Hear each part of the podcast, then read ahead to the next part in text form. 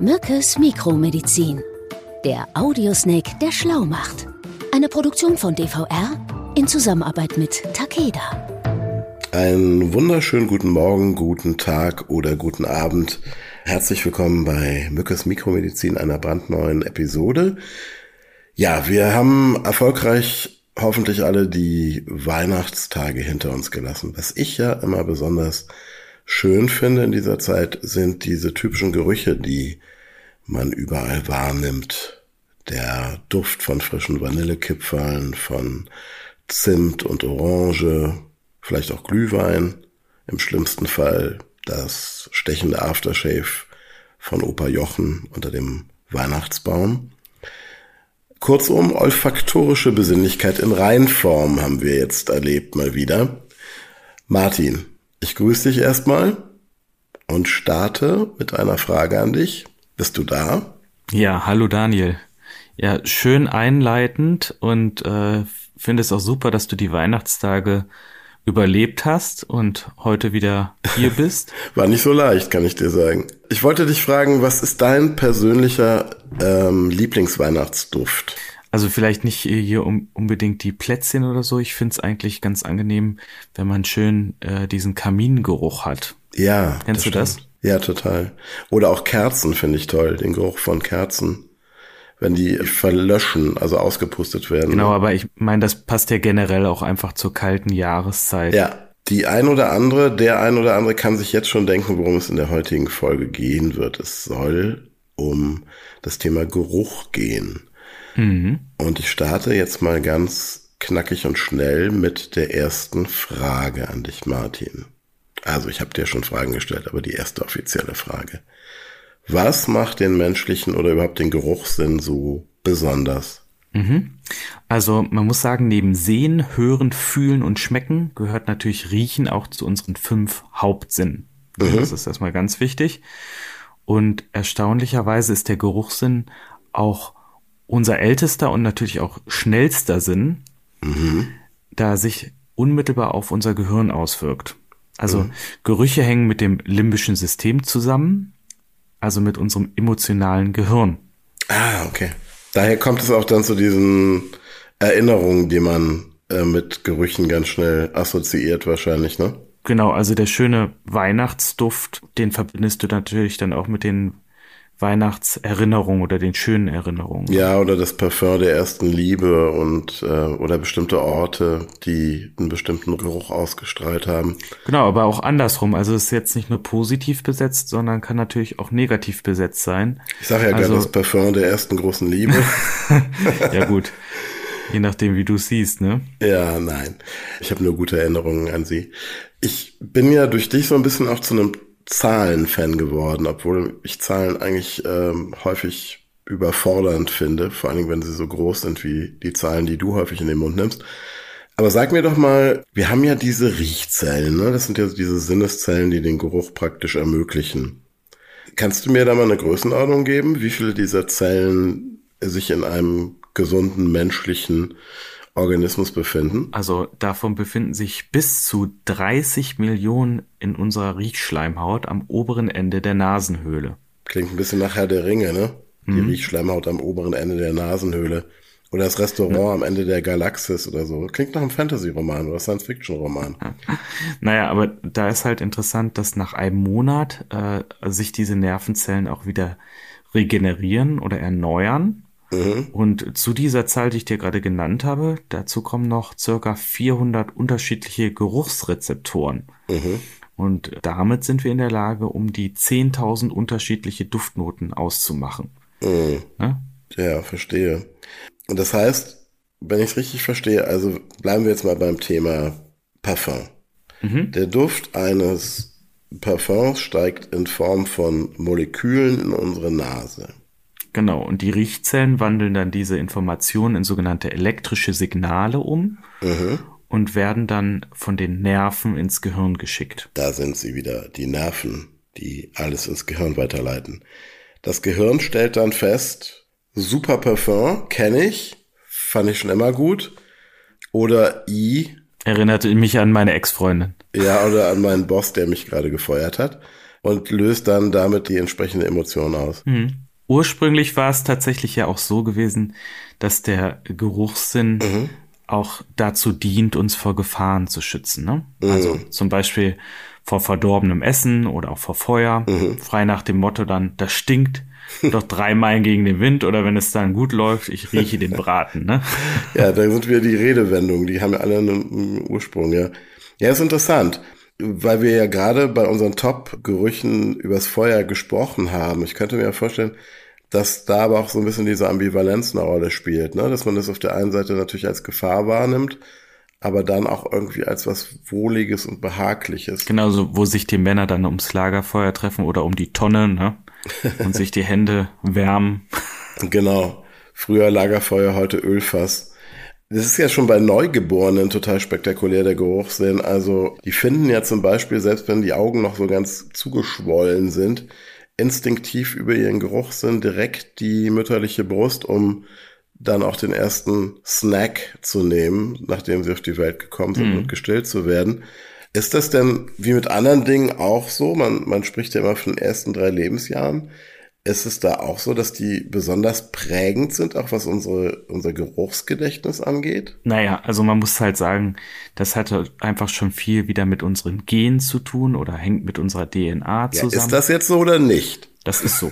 Ja, das ist okay. so. Ne, also auch zum Beispiel der eigene Körpergeruch hängt mit den Genen, also mit der eigenen DNA zusammen. Mhm. Studien zeigen ja zum Beispiel, dass man besonders Menschen gut riechen kann, die eine komplett andere Klaviatur der Gene mit sich bringen. Ne? Also nicht gleich und gleich gesellt sich gern, wie, um bei den Sprichwörtern zu bleiben, sondern opposites attract, Gegensätze ziehen sich an, kann man da sagen. Ganz genau, ja. Aha. Und der eigene Duft setzt sich natürlich auch aus verschiedenen Faktoren zusammen, ne? wie zum ja. Beispiel Alter, Geschlecht, Ernährung, Ne? Wie ist die seelische Verfassung des Trägers? Ja.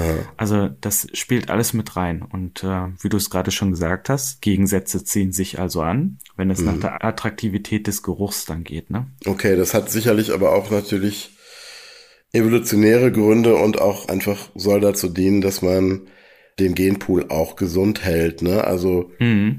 zum Beispiel auch Inzestschutz. Also dass man auch einfach merkt, okay, selbst wenn man nicht zusammen aufgewachsen ist, man lernt jemanden kennen, und man merkt instinktiv durch den Geruch, dass man sich zu ähnlich ist und besser nicht sich weiter anfreunden sollte, sagen wir es mal so. Genau, deswegen riecht die Schwester oder der Bruder immer ein bisschen komisch. genau. ja. Jetzt sind wir ja schon so in diesem evolutionären Thema drin. Wir haben schon über Lagerfeuer gesprochen und sind natürlich dann gedanklich auch schon so ein bisschen in der Steinzeit wieder gelandet. Da landen wir zwar ja sowieso immer relativ schnell. Woran liegt das nur? Da kommt mir natürlich direkt der Wolf und äh, als sein direkter Nachfahr auch der Hund in den Sinn. Das ist ja das Tier, von dem man sagt, dass es den besten Geruchssinn oder einen der besten Geruchssinn im Tierreich haben soll. Jetzt habe ich aber gesehen, Martin, pass auf, jetzt lernst du noch mal wieder was von mir. Was glaubst du denn, wer einen noch besseren Geruchssinn hat? Du wirst wahrscheinlich nicht drauf kommen. Soll ich dich jetzt mal enttäuschen? Weißt du es oder was? weißt du das? Ja. Dann sag, ob's stimmt.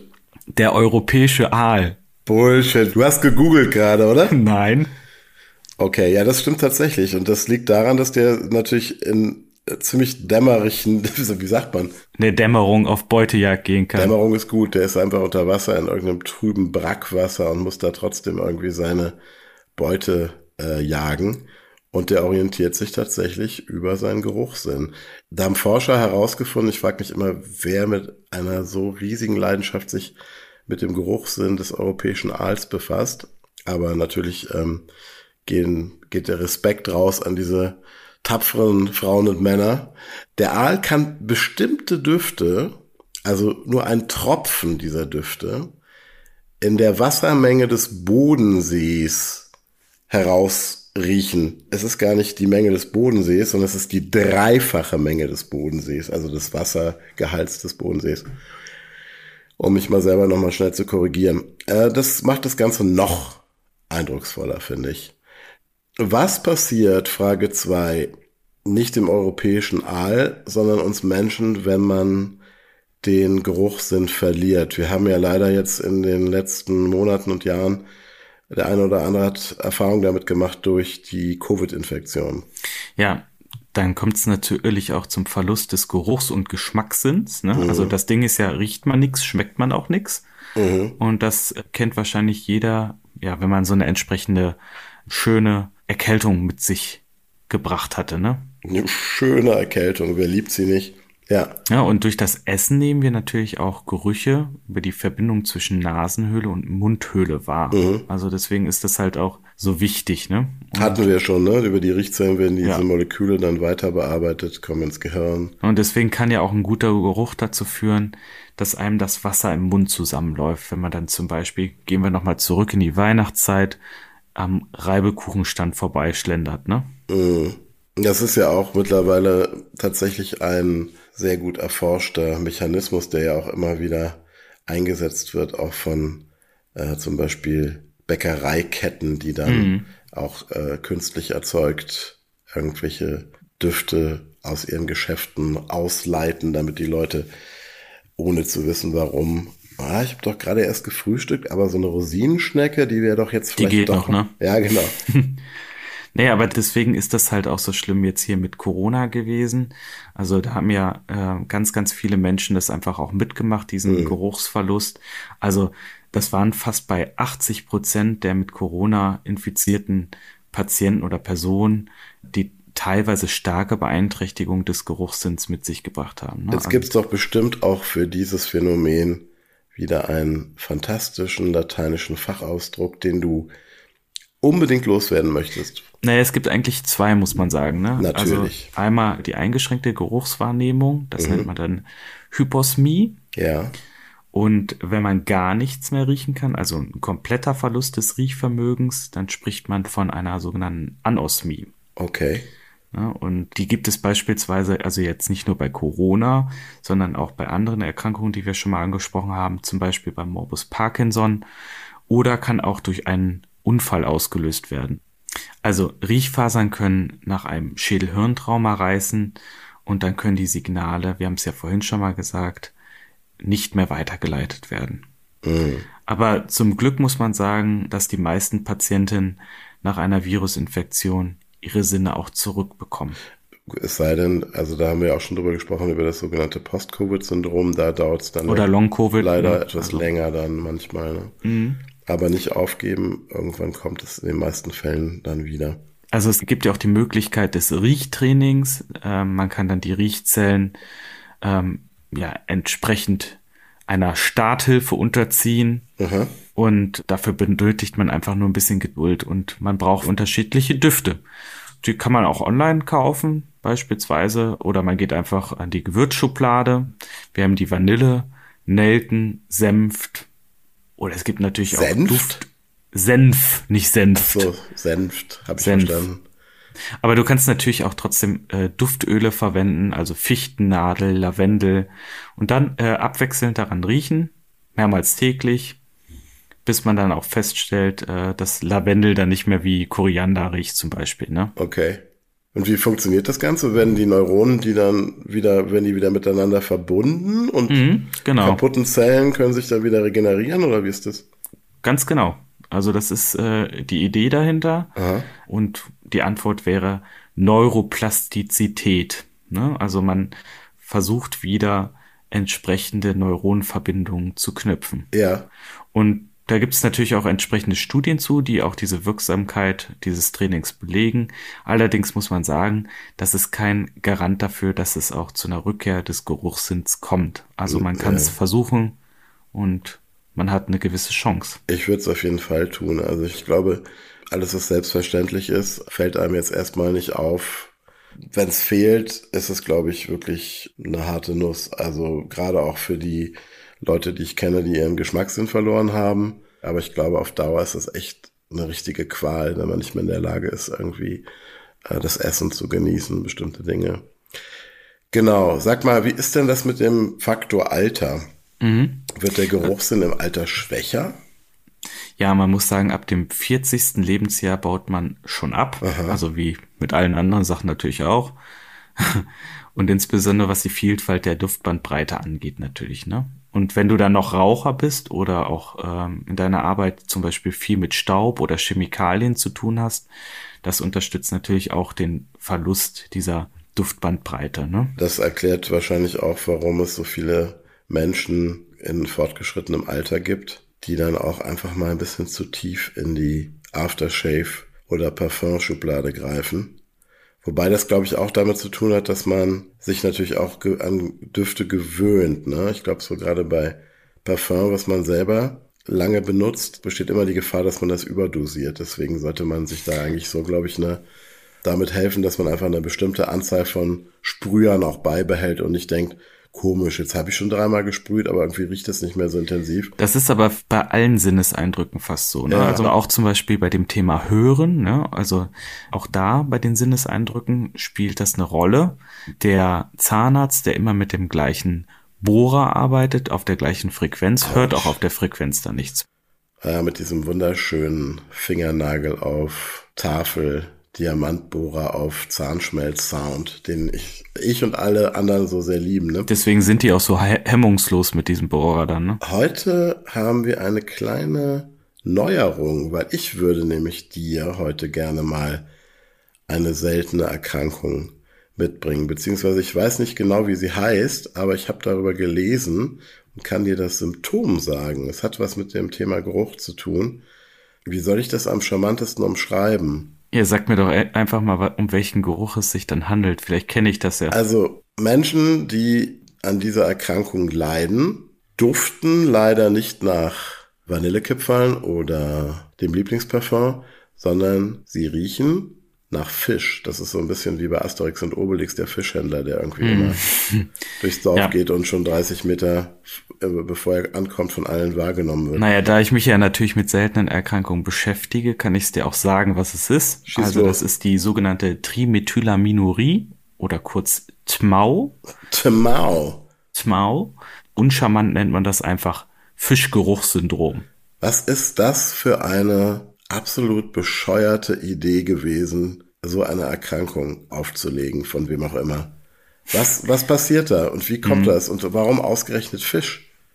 Also das ist äh, tatsächlich eine Stoffwechselerkrankung. Und Sind wir wieder beim Aal, ne? Da schließt sich der Kreis zum europäischen Aal. Genau, im Brackwasser. Ja. Also bei dieser Stoffwechselerkrankung haben die betroffenen Personen das Problem, dass sie halt dieses penetrante oder diesen penetranten Körpergeruch mit sich tragen, also mhm. der auch an Fischgeruch erinnert und natürlich auch als sehr unangenehm für die Umwelt tatsächlich empfunden wird. Also Atem, Urin, Schweiß, alles kann streng riechen.